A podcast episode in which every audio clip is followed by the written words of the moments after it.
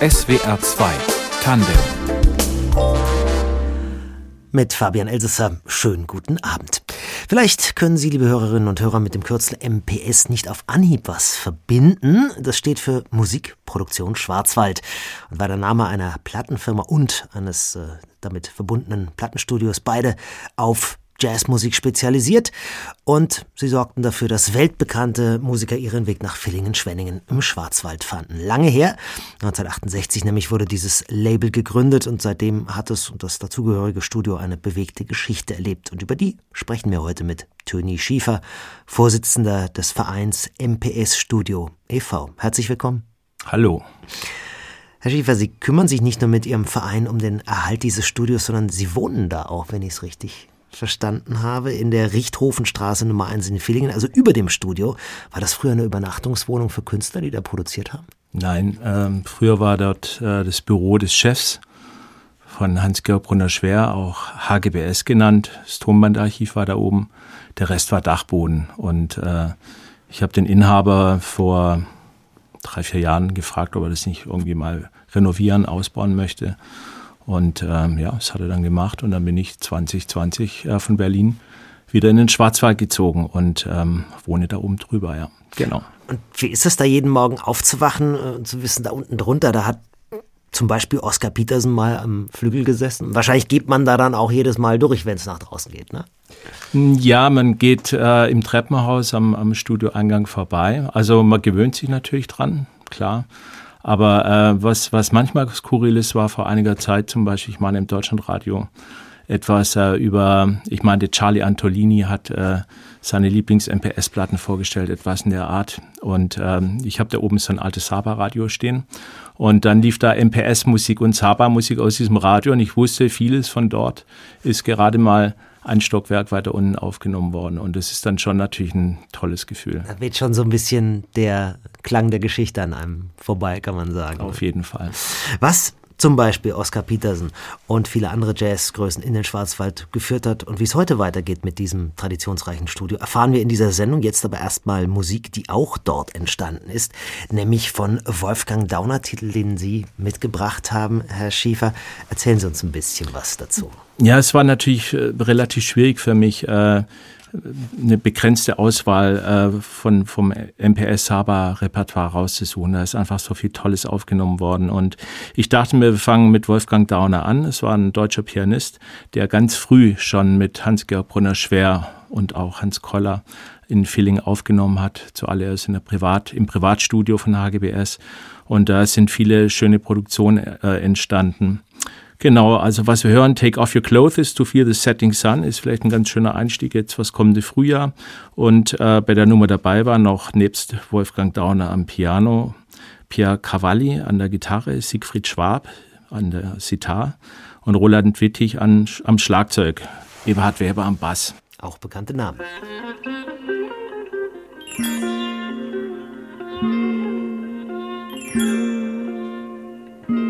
setting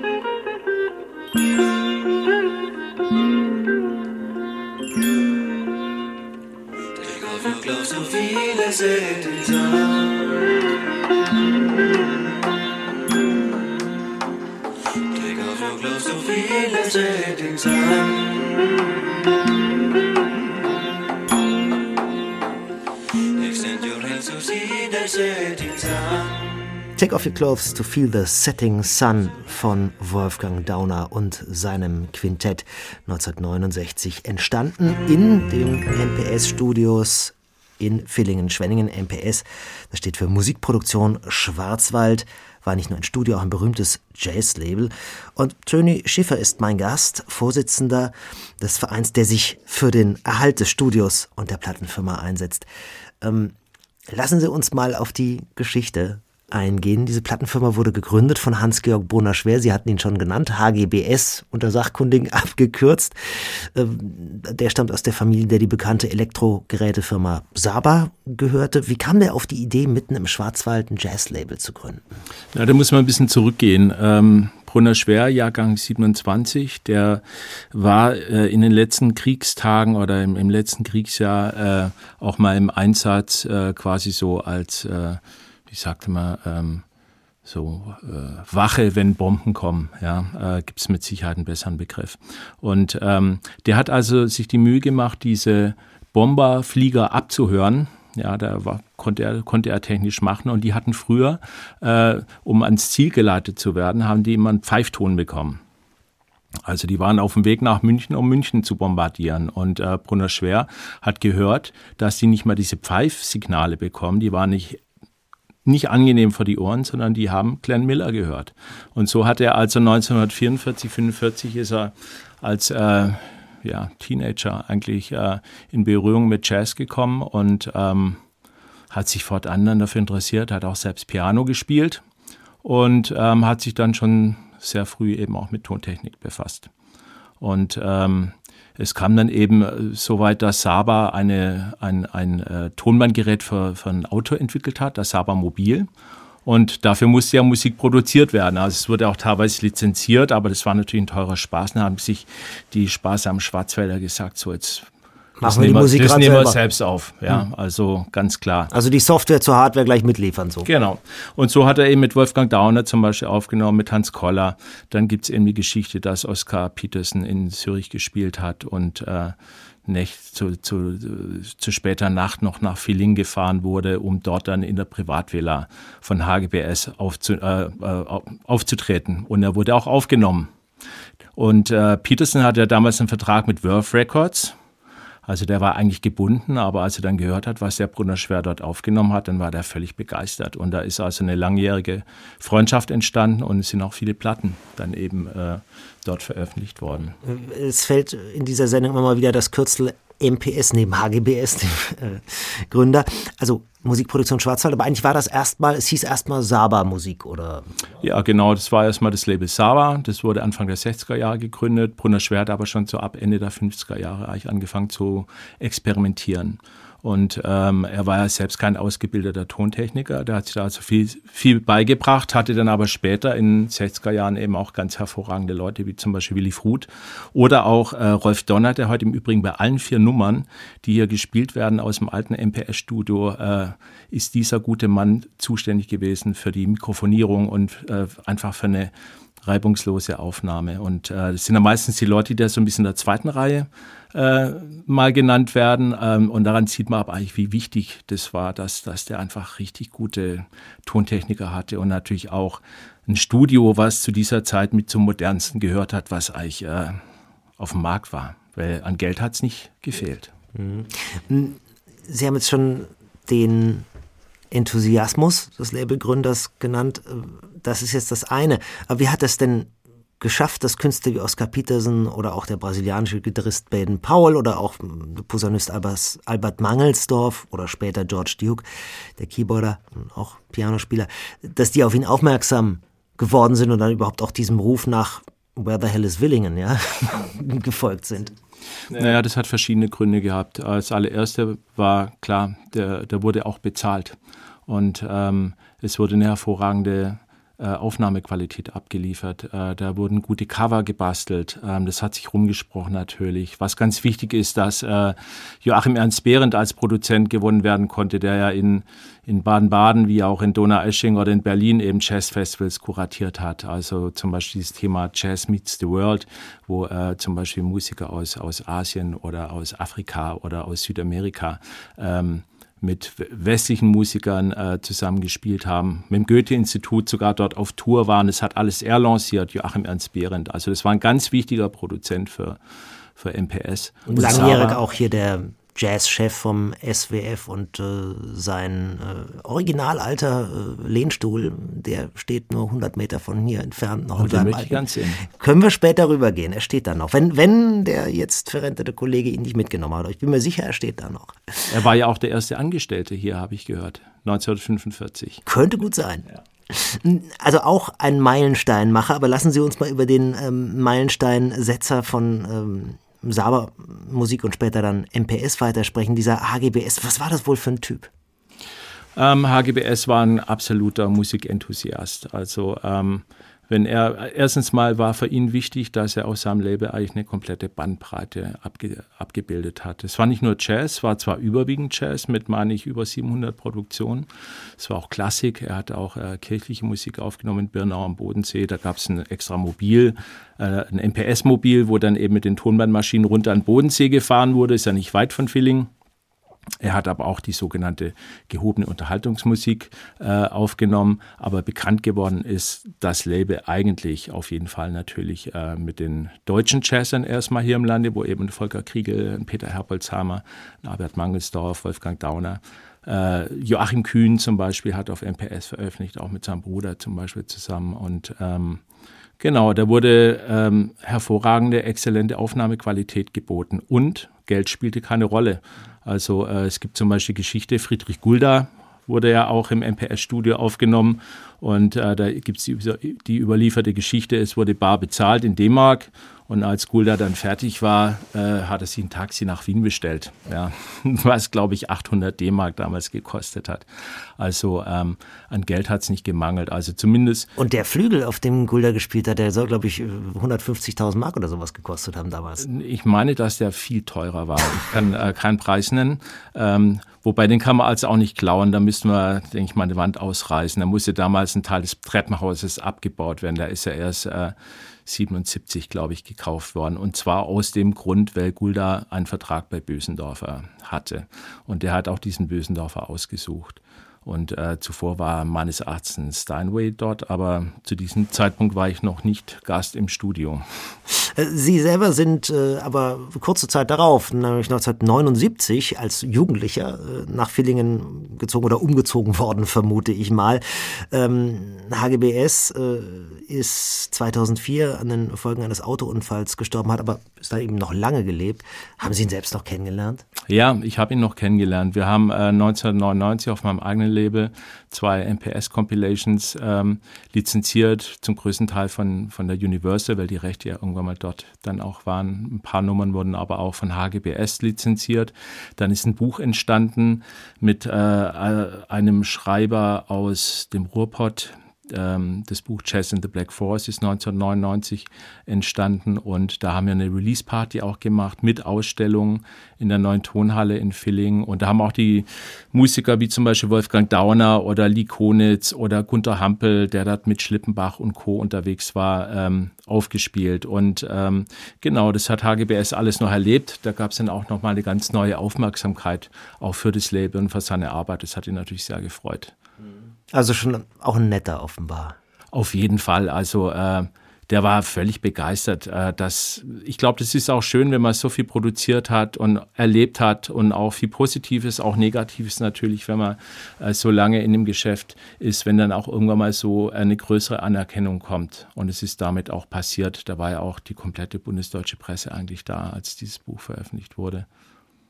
Wie es aussieht im MPS-Studio, heute dort aussieht, darüber sprechen wir gleich nach äh, Musik, die ein bisschen schon in die Zukunft weist. Baby Blue Ballad Number 4 von Günther Baby Sommer und Uli Kalkbusch.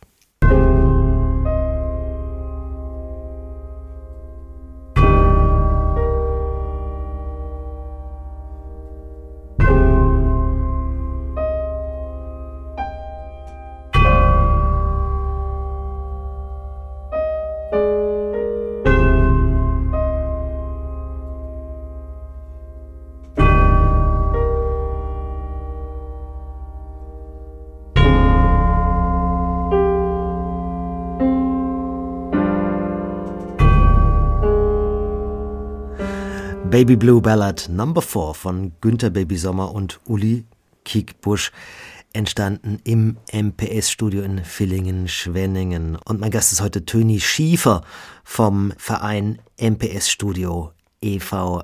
Herr Schiefer, was ist das für eine Aufnahme, die wir da gerade gehört haben? Sie ist noch nicht veröffentlicht. Und was wird daraus werden? Die wurde im Februar dieses Jahres äh, aufgenommen von äh, Frank Baumann. Das ist ein Tontechniker, der auch bei uns im Vorstand ist. Und ähm, Günter Baby Sommer und Uli Kickbusch waren zwei, drei Tage für Aufnahmen da, haben auch ein Studiokonzert gegeben. Und äh, da wurde eben von Uli der äh, Bösendorfer Grand Imperial bearbeitet. Das ist ja dieser berühmte Flügel, der ein paar Tasten mehr hat als so ein ganz normaler Flügel. Ne? Also das sind dann die schwarzen Tasten, da wird es dann ganz finster. Und ähm, Günter Baby Sommer mit seinen 80 Jahren hat dort äh, Schlagzeug und Perkussion gemacht und ja, die Aufnahme ist sehr schön geworden, wie ich finde. Die wird auch, ich weiß nicht, ob es dieses Jahr schon passiert, bei Neos veröffentlicht. Also Label ist bereits gefunden und ähm, ja, da freuen wir uns natürlich mit den Musikern, wenn dann das Material auch gleich unterkommt. Ähm, die Aufnahmen im Studio, die organisiert dann und ja, also Ihr Verein. Das heißt, man fragt dann bei Ihnen und dann sagen Sie, ja, kannst du machen oder genau. nicht. Ja, also wir haben Anfragen, äh, teilweise auch ganz skurrile. Wir hatten jetzt äh, vor wenigen Tagen hat sich ein mexikanischer Pianist gemeldet, der zum Beispiel im Sommer zwei Tage aufnehmen möchte. Ähm, wir hatten aber auch äh, ein Schweizer Trio jetzt zum Beispiel da um Harald Kimmig äh, Leute. Ähm, ich sag mal, wir versuchen eigentlich oder wir hoffen, dass wir äh, auch nicht nur als, in Anführungszeichen, nur als ein Studio wahrgenommen werden, äh, wo Jazz aufgenommen wird, sondern klar, bei uns kann man natürlich am Bösendorfer auch wunderbare Klassikaufnahmen machen. Aber wir freuen uns natürlich auch, wenn zum Beispiel Bands wie The Next aus Australien hoffentlich bei uns mal vorbeischneiden oder John Zorn, der äh, äh, sagte, dass er einige MPS-Platten im Regal hat.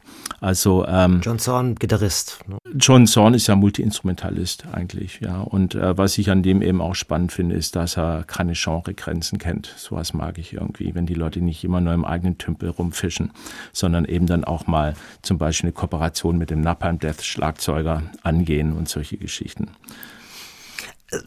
Als der kanadische Jazzpianist Oscar Peterson, von dem hatten wir es ja nun schon, der begründet auch so ein bisschen diesen Ruf von MPS, würde ich mal sagen. Ne? Diese Legende, als er zum ersten Mal dort gespielt hat, soll er gesagt haben, sowas habe ich noch nie gehört, jetzt klingt mein Klavier so, wie ich es immer höre, wenn ich es spiele.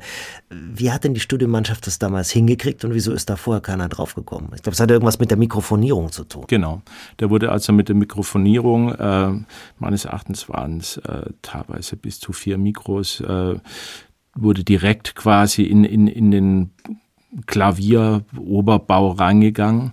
Wird heute auch wieder ein bisschen anders gemacht. Ähm, HGBS hatte natürlich eine absolute Passion für, für für Pia fürs Piano, ja. Und hat auch mit Neumann, mit der Mikrofonfirma, hat er sich äh, kontinuierlich auseinandergesetzt, um da einfach, äh, ja, The Most Perfect Sound, für, steht da auch für MPS. Ich weiß nicht, ob es die Singers Unlimited äh, haben es zumindest mal eingesungen, äh, The Most Perfect Sound, aber da war natürlich ein, ein extrem hoher Anspruch, ähm, wirklich hervorragende Aufnahmequalität abzuliefern. Und äh, die war auch selbst ein Oscar Peterson nicht gewohnt. Und deswegen kamen auch Pianisten wie Bill Evans oder äh, ein Friedrich Gulda. Also es sind ja wirklich viele Pianisten. Monty Alexander hat eine hervorragende oder hat mehrere Platten aufgenommen bei MPS. Also das hat sich natürlich rumgesprochen, klar. Nehmen Sie uns doch mal äh, mit auf den Rundgang. Sie haben schon gesagt, Sie wohnen oben drüber und Sie gehen dann immer am Eingang äh, dran vorbei. In diesem Studio steht ein riesiger Bösendorfer Flügel, den Friedrich Gulda, also dessen Kauf er initiiert hat. Ähm, nehmen Sie uns mal, wie, wie sieht's aus in dem Studio? Naja, also es gibt erstmal einen kleinen Vorraum. Da kann man schon mal so einiges an Zertifikaten sehen. Da sind wir auch als Verein natürlich dabei. Äh, äh, museal zu arbeiten. Wir erwarten jetzt auch den Museumsstatus, weil wir jetzt in Kürze auch die Gemeinnützigkeit haben werden als Verein. Und ähm, das heißt oder bringt mit sich, dass wir natürlich Archivarbeit machen müssen. Da gibt es nämlich ein ganz großes Künstlerarchiv mit Fotos, äh, die gerettet werden müssen teilweise. Da muss äh, eine große Digitalisierungsarbeit geleistet werden vom Verein. Also erster Raum kann man schon mal sehr viel Zertifikate sehen. Dann kommt man in den vorderen Bereich, da gibt es eine Bar. Da wurde dann früher wurden auch mal Häppchen gereicht, also zum Beispiel die Frau von HGBS, die Malisbrunner Schwer, die leider jetzt am 1. April verstorben ist mit 95 Jahren. Die hatte auch immer fürs leibliche Wohl gesorgt, das hat sich auch umgesprochen. Dann gibt es einen Aufenthaltsraum mit, äh, im Augenblick ist es eine Sofareihe aus den 70er Jahren, äh, die Deckenlampen sind noch 60er Jahre. Es gibt einen Raum, äh, wo das Tonbandarchiv drin ist. Es gibt einen Archivraum. Es gibt dann natürlich, äh, sag ich mal, äh, den Captains-Raum, den Regieraum, äh, wo eben dieses alte Mischpult steht mit 24 Spuren, wovon äh, nur zwei gebaut wurden. Die wurden bei Saba gebaut. Einer ging zum Südwestfunk damals, einer blieb in Filling. Dann gibt es dort diese Tonbandmaschinen. Also wir haben drei Zweispurgeräte, wir haben ein Vierspurgerät, wir haben eine 24-Spur Ampex Tonbandmaschine. Im Augenblick wird digital aufgenommen. Es kann auch mit zwei Spuren aufgenommen werden. Und wir arbeiten im Augenblick auch dran mit dem Denkmalamt, mit dem städtischen Denkmalamt, mit der Denkmalbehörde, dass wir ähm, natürlich ist unser Anspruch, dass wir diese Analoggeräte auch wieder in Betrieb bringen. Also die sind jetzt nicht alle noch äh, betriebsfähig gerade. Nö, also eine Zweispur funktioniert, die anderen, die müssen jetzt einfach mal komplett überholt werden. Ja, und das kostet auch einen Heidenspaß, da müssen wir deswegen auch ganz viele Mitglieder einsammeln. Äh, wir sind jetzt bereits 60 und ähm, hoffen natürlich auch, dass wir Unterstützung von der Stadt und vom Land bekommen. Es steht zum Beispiel auch eine Regieraumdecke äh, an, die äh, wirklich renoviert werden muss, weil da hängen die Stofffetzen mittlerweile runter. Das ist einfach Material, was 60 Jahre alt ist. Und da wurde viel, ganz viel geraucht in diesen Räumen früher. Ja. Also ähm, da ist dringend Arbeit notwendig.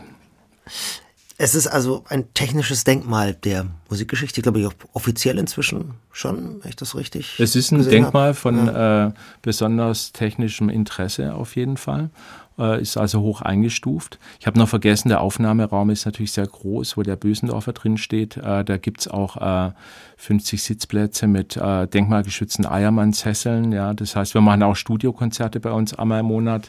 Da gibt's dann zum Beispiel ein Pianokonzert oder wir hatten jetzt ein israelisches Trio, Ron Minnis, ähm, die dort gespielt haben. Und da haben wir in familiärer Atmosphäre wunderbare Konzerte, vor allem auch mit äh, ganz fantastischem Sound.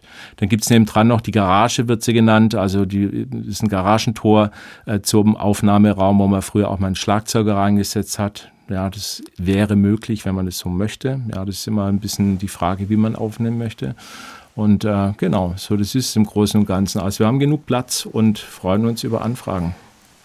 Ähm, wie kam es überhaupt? Ähm, also noch vor dem Tod von äh, Hans-Georg Brunner-Schwer hat es noch betrieben, ne? das genau. Studio und das Label dazu auch. Ne? Ja. Aber äh, vorher hatte, glaube ich, das Label MPS schon nicht mehr. Ne? Äh, Brunner Schwer hat das Label 1983 an die Polygram verkauft mit den Rechten, also das im Prinzip der komplette Katalog mit ganz wenigen Ausnahmen ist äh, verkauft worden. Und äh, das wurde dann in den 90er Jahren erstmal von Motor Music ausgewertet, was auch Universal ist, später dann offiziell Universal Music wurden also viele Wiederveröffentlichungen gemacht, was man eben so kennt. Oscar Peterson, äh, Baden Powell, äh, die, die äh, Jazz Meets the World Serie zum Beispiel. Also da ist einiges passiert.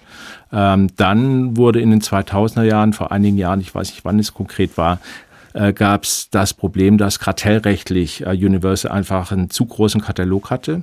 Die haben sich dann von äh, MPS getrennt und der Katalog wurde dann von Edel gekauft in Hamburg und die machen jetzt die Auswertung auch. Das heißt, Sie können gar nichts damit anfangen. Sie haben gar keinen Zugriff auf diese Musik dann. Nein, also das ist auch nicht unser Anspruch. Ja, das äh, können wir ehrenamtlich nicht leisten, jetzt anzufangen, hier ein großes Label zu machen. Mit Sicherheit können wir von Edel vielleicht sogar was lizenzieren. Äh, unser Anspruch wäre dann eigentlich eher vielleicht einmal im Jahr unveröffentlicht veröffentlichtes Material ähm, zu veröffentlichen. Und das haben Sie noch reichlich, oder? Da müssen wir uns jetzt mal auf die Suche machen, ja. Also ist aber im Augenblick nicht unsere Priorität, das möchte ich auch klar sagen. Unsere Priorität, Priorität liegt eigentlich darin erstmal, dass wir dieses Studio sicher machen für die Zukunft. Und äh, wir haben auch den Anspruch, dass äh, da drin zum Beispiel Workshops passieren. Wir wollen also nicht nur eine Begegnungsstätte für Leute über 50, sondern auch äh, ich sag mal, wie im guten englischen Pub. Der Punker steht neben Banker und da ist von jung bis alt alles vertreten. Und deswegen gibt es zum Beispiel Workshops mit Kids für Sampling, die dann schon mit sechs, sieben Jahren auch mal mit moderner Technik Musik erzeugen können. Ja. Jetzt haben wir erst einmal Musik von früher, die Sie mit ausgesucht haben, vom Mike Knock Underground.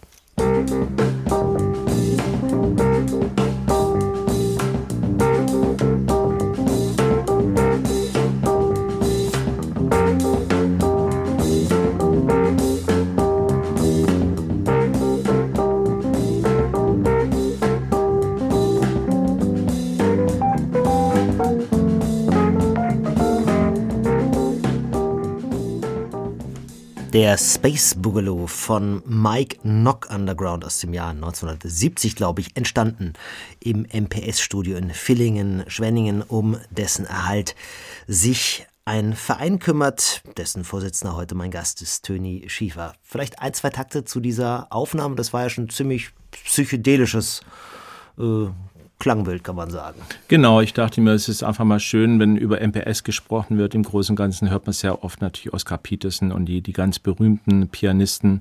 Ähm, Mike Knock ist dann doch eher so eine Platte, die, die man als Phantom bezeichnen kann. Die ist nicht einfach zu finden. Da zahlt man bei Discogs dann doch ein paar Euro dafür. Sagen, Discogs ist so ein, so ein Online-Handelsplatz für gebrauchte Platten. Ne? Genau. Und ähm, ich fand die Nummer eigentlich insofern spannend, weil sie eben auch so aus der Zeit 1970 diese dieses, äh, diesen Psychedelic einfach auch mit reinbringt. Also finde es eine wunderbare Nummer.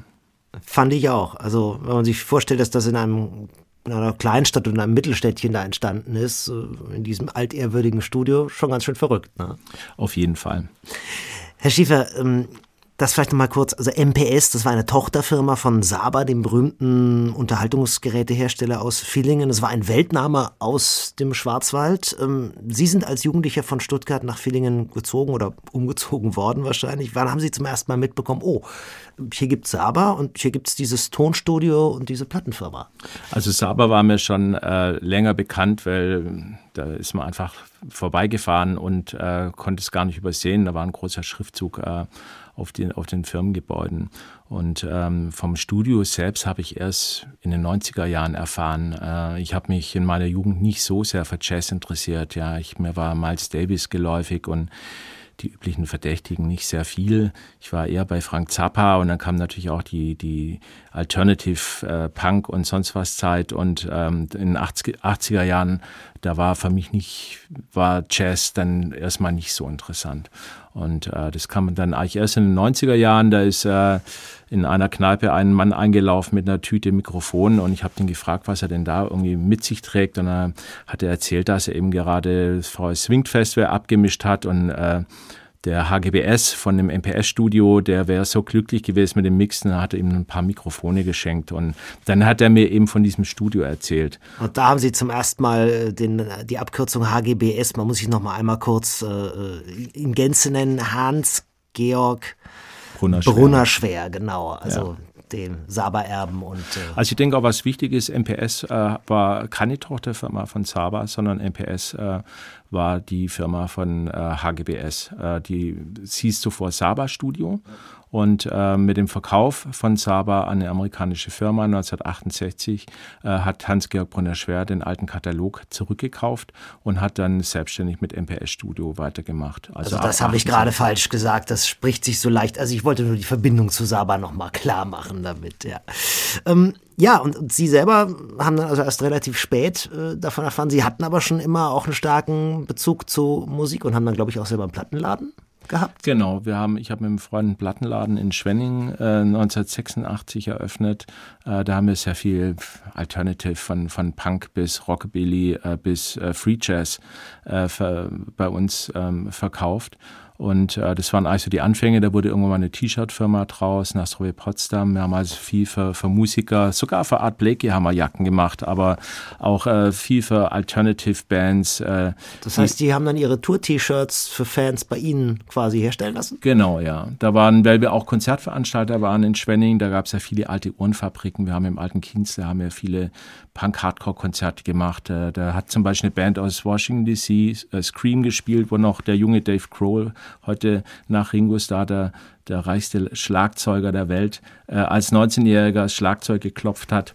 Und so haben wir eigentlich angefangen. Und wir haben dann eben auch äh, die T-Shirts lizenziert und haben einen Katalog aufgebaut und dann ist es irgendwann auch eine große Firma geworden. Also da haben sehr viele Leute gearbeitet und, ähm, und auf einmal waren Sie selber Unternehmer. Ja, genau. Ich bin dann also so aus Versehen Unternehmer geworden und ähm, habe dann ab 94 noch ein Plattenlabel selbst eröffnet, äh, Cripple Dick und ähm, da kam dann auch irgendwann mal dieser Kontakt ähm, zu, äh, zu Herrn Dr. Fischer, der dieses MPS-Buch geschrieben hat. Das war eigentlich mehr oder weniger eine, äh, eine, eine Bleiwüste, würde ich mal sagen. Äh, da wurde einfach mal alles aufgeschrieben, was dort veröffentlicht wurde. Er hat dann noch ein Interview mit HGBS gemacht. Ich habe dann noch ein Interview mit äh, mit Behrendt äh, lanciert und haben uns um Fotos gekümmert und dann ist 1999 mit dem bereits erwähnten Jazzredakteur des SWF genau. Genau. Und dann ist eben 99 auch dieses Buch veröffentlicht worden und dementsprechend gab es dann auf einmal neue Aufmerksamkeit. Wobei man auch sagen muss, dass MPS in den 90er Jahren auch schon auf diversen Rare Groove Compilations, äh, zum Beispiel bei Talking Loud, äh, über Charles Peterson veröffentlicht wurden. Und so kam da auch Aufmerksamkeit. Aber 1999 ausgerechnet sind Sie ja dann nach Berlin umgezogen, ähm, noch gerade so vor dem Hype, als dann auf einmal alle hin wollten. Ähm, wie ging es da dann weiter? Also Berlin war 99 eigentlich noch recht gemütlich. Da war natürlich schon so ein gewisser Zuzug. Ich meine, das Universal kam irgendwann Anfang der 2000er Jahre nach Berlin. Äh, war noch nicht so ein ganz großer Hipster-Alarm. Es war einfach eine tolle Infrastruktur, wenn man ein Label betreibt, wenn man weiß, okay, man kann ums Eck dann auch mastern lassen und äh, muss es nicht erst wegschicken. Und äh, man hat viele Leute getroffen. Die Musiker waren so oder so, sind so oder so nach Berlin gekommen.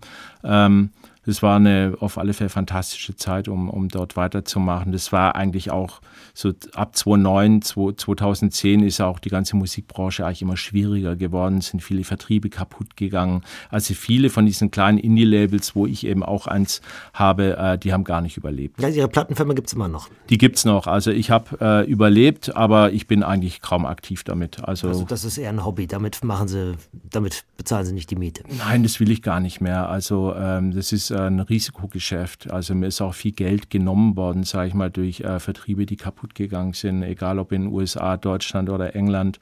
Ähm, das ist ein ganz schwieriges Geschäft. Und auch wenn es jetzt heute heißt, äh, Vinyl ist wieder im Kommen, das ist natürlich ist ein Bruchteil von den Stückzahlen. Im Corona-Jahr 2020 sind Sie dann aber nach Villingen, Schwenningen, genauer nach Villingen zurückgegangen. Ähm, also Gegentrend. Warum?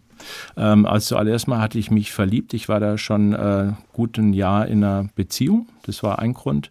Der andere Grund war, äh, dass ich die Möglichkeit hatte, übers MPS-Studio äh, einzuziehen.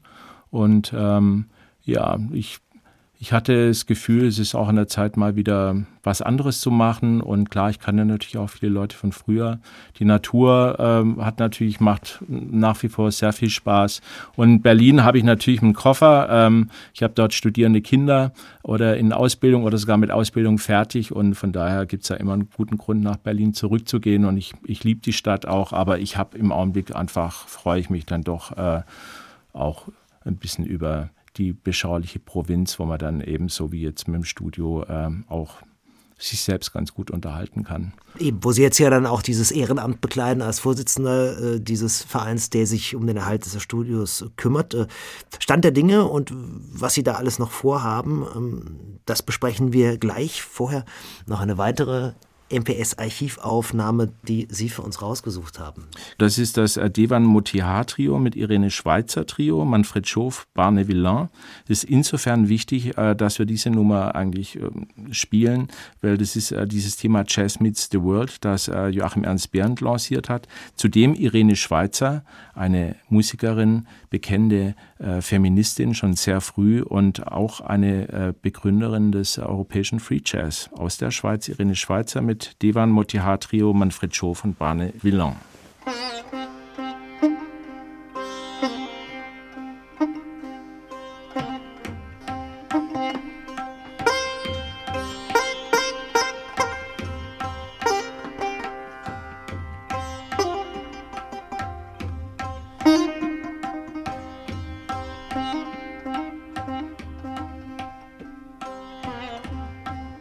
Ja, von Devan Mutika Trio in SWR 2 Tandem. Zu Gast ist Töni Schäfer mit seinen Mitstreiterinnen und Mitstreitern des Vereins MPS Studio e.V. in Villingen im Schwarzwald sorgt er für den, äh, sorgt er für den Erhalt dieses MPS-Studios. Die Abkürzung steht für Musikproduktion Schwarzwald, eine traditionsreiche Tonaufnahmestätte, spezialisiert auf Jazzmusik, aber nicht nur.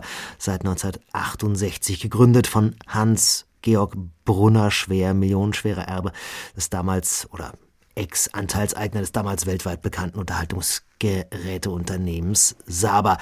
Saba gibt's leider auch nicht mehr. Ähm, MPS, Sie haben es gerade schon gesagt, Herr Schiefer hatte auch eine ziemlich bewegte Geschichte. Zwischendurch hieß es dann auch mal HGBS ähm, nach den Initialen des äh, Gründers. Ähm, wie sieht's denn jetzt heute eigentlich aus? Also gibt's da noch irgendein Label, den wir haben schon gesagt, das ist irgendwie jetzt bei bei Edel gelandet. Man blickt da kaum noch durch. Ne? Ja, genau. Der, der Musikkatalog ist bei Edel gelandet. Die äh, kümmert sich um die Auswertung.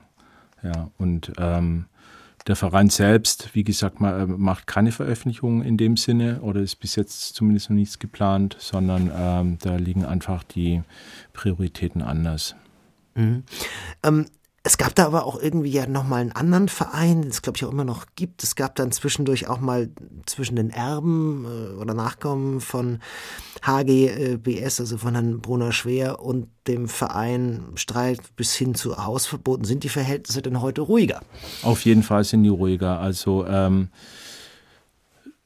es ist seit 2022, seit Herbst, ist ein neuer Verein am Start. Mit dem alten Verein, da sage ich mal, hat es menschlich geknirscht. Das hat leider nicht so funktioniert, auch mit den ganzen Ideen, die dort unterwegs waren. Und ähm, der Inhaber des Hauses und des Studios hat sich dann äh, für unser Konzept entschieden.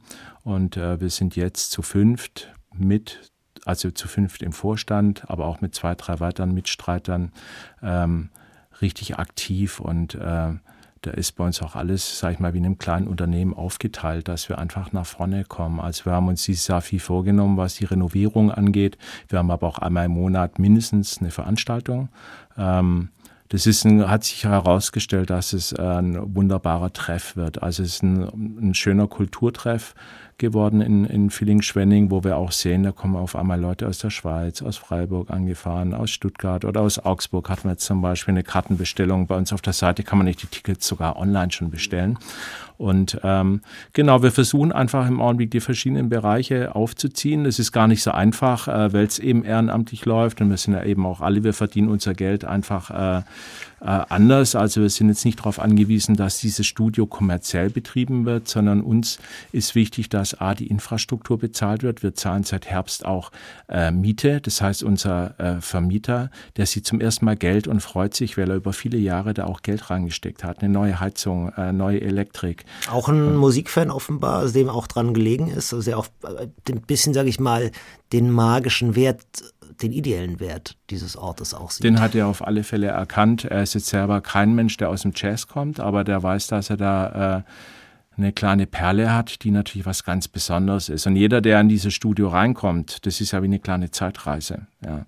Das ist ja wie eine Zeitkapsel, wenn man da reinkommt, ähm, ist begeistert und die Augen leuchten. Ich hatte jetzt am Sonntag, sage ich mal, so alte äh, Freunde, die eher so auch dieser Alternative Punk, sonst wo Szene zugehörig sind oder waren und äh, die sind zu neun reingekommen und sieben sind gleich Mitglieder geworden. Ja, also das ist ähm, eine Faszination, die einen eigentlich nicht kalt lässt. Es ja. wird auch so viel gar nicht mehr geben, was noch so erhalten ist, denke ich mal. Da ist nicht viel verändert worden. Ne? Nee, da ist nicht viel verändert worden. Also das Holz noch viel wahrscheinlich. Ne? Ist, ja, der Aufnahmeraum ist natürlich auch speziell gedämmt. Also der hat eine unglaubliche äh, Akustik. Wenn man die Aufnahmen macht, äh, sagen die Tontechniker auch, der Raum ist schon mal die halbe Miete. Also das wurde sehr, sehr gut gemacht. Und ähm, klar, es gibt auch nicht viele Studios, die, in, ich glaube, in, in Deutschland wüsste jetzt kein weiteres Tonstudio äh, mit einem Bösendorfer äh, Grand Imperial. Ja, ich glaube, es gibt in der Schweiz einen. Und ähm, das Studio so an sich ist definitiv einzigartig. Und ähm, ich hatte jetzt zum Beispiel eine Anfrage von einem Amerikaner, der äh, schrieb, er ist in Bayreuth und würde gerne das MPS-Studio äh, sich anschauen, wie weit es ist so ungefähr. Ja, also der will im Sommer auch zu einer Führung kommen. Und wir bieten jetzt eben auch einmal im Monat Führung an bei uns. Ähm, die kann man auch bei uns über die Webseite, bei den Events sind die aufgeführt, die Termine, weil wir klar, wir müssen es ein bisschen so organisieren. Wenn wir jede Anfrage so bearbeiten, dann müssen wir das hauptberuflich machen und dann ist die Freiwehr bezahlt uns dafür. Ähm, genau, also das Angebot machen wir einfach auch, dass äh, jeder auch nicht nur am Tag des Denkmal, wie heißt Tag des Denkmals äh, eine Führung läuft, sondern äh, dass wir sowas regelmäßig auch anbieten.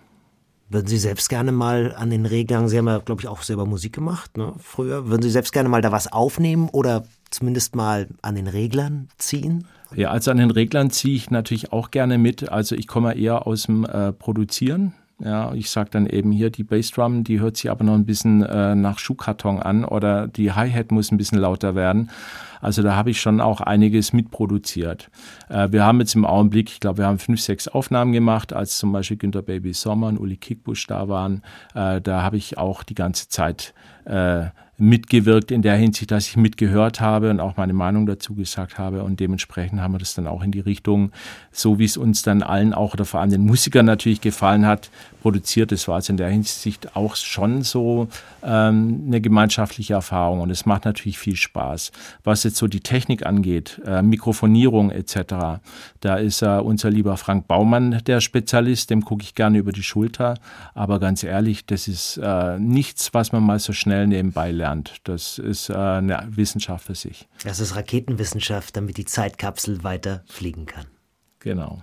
SWR 2 Tandem heute mit Töni Schiefer, Vorsitzender des Vereins MPS Studio in Villingen-Schwenningen. Herzlichen Dank für den Besuch. Vielen Dank. Redaktion der Sendung hatte Martina Kögel. In der Technik war John Kroll. Ich bin Fabian Elsesser und wünsche noch einen schönen Abend.